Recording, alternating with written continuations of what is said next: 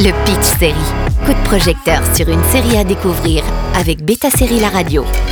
Plutôt l'animé incontournable d'un manga culte. Cette fois-ci, Netflix ne nous déçoit pas. Avec Pluto, la plateforme réussit un sans faute en termes d'animation.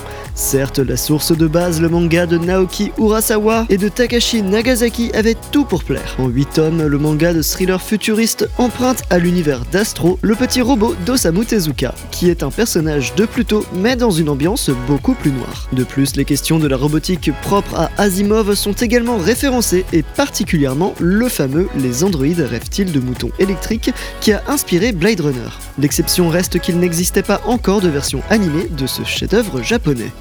Dans un monde futuriste, tous les robots ont des droits comme les humains et certains sont quasi indiscernables. Il y a 7 robots dont les intelligences artificielles peuvent en faire des armes de destruction massive.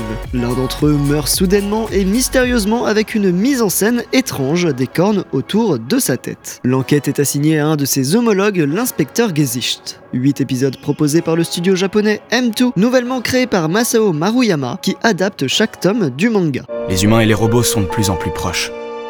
Je crois que nous sommes face au premier germe. Admettons qu'on ait réussi à mettre au point une intelligence artificielle considérée comme parfaite. Que se passerait-il? Pour rappel, dans le monde futuriste de Tezuka, la société voit les êtres humains partager leur vie quotidienne avec des robots qui leur ressemblent ou pas forcément. Ces robots vivent, pensent, agissent, sont de tout âge, peuvent se marier et avoir des enfants, etc. Un code de loi régit la vie des robots avec comme directive principale l'interdiction de tuer le moindre être humain. L'enquête commence avec la mort de Mont Blanc, l'un des robots phares de la 39e guerre d'Asie. Un robot connu pour aimer la nature et protéger les montagnes suisses. Parallèlement, un être grand défenseur des droits des robots est également assassiné. Le polar est lancé, qui est derrière ces crimes? C'est ce que va tenter de résoudre Gezi l'un des autres robots ultra avancés travaillant pour Europol. Niveau graphisme, on reconnaît évidemment la patte du dessinateur de Monster, un autre chef-d'œuvre nippon beaucoup plus horrifique et violent. Niveau thématique, on se retrouve face à une réflexion philosophique autour de l'humanité et de la guerre comme l'aiment tant les auteurs originels. Au-delà de la question du robot, c'est la question de l'autre et de la tolérance qui est mise en évidence. Chaque épisode prend son temps avec des moments de beauté contemplative, mais aussi de conflits psychologiques. Mais chaque épisode rappelle ce que les émotions humaines apportent au monde, dans l'art, dans la solidarité.